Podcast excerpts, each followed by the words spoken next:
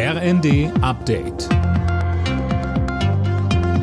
Stündlich neu. Auf den Punkt informiert. Ich bin Nanju Kuhlmann. Guten Abend. Rheinmetall will eine neue Panzerfabrik bauen in der Ukraine. Der Chef des Rüstungskonzerns Popperger sagte der Rheinischen Post, die Gespräche mit Kiew seien vielversprechend. Mehr dazu von Anne Brauer. Der Bau neuer Panzer muss schnell starten, damit die Ukraine auch so viele bekommt, wie sie braucht, meint der Rheinmetall-Boss. Und deshalb will er ein neues Werk direkt vor Ort hochziehen, das jährlich bis zu 400 Panther-Kampfpanzer produzieren soll.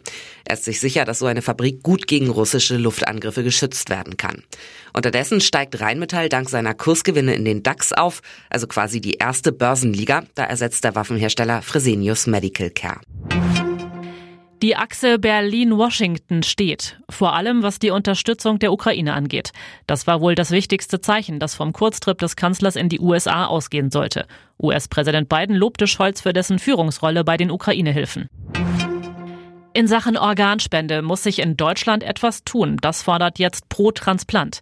Das Bündnis hat einen offenen Brief an Gesundheitsminister Lauterbach übergeben. Anders als bisher soll nicht zu Lebzeiten zugestimmt, sondern wie in anderen Ländern aktiv widersprochen werden.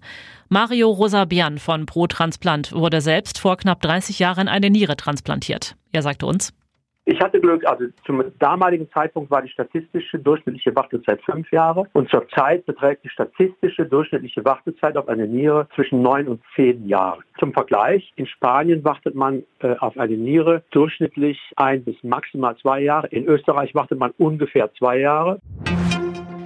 Bei einer Podiumsdiskussion im indischen Neu-Delhi ist Russlands Außenminister Lavrov ausgelacht worden, weil er erneut den Westen für den Krieg in der Ukraine verantwortlich gemacht hatte. Aus dem Publikum kam daraufhin Gelächter, auch in den sozialen Netzwerken hagelt es Spott. Alle Nachrichten auf rnd.de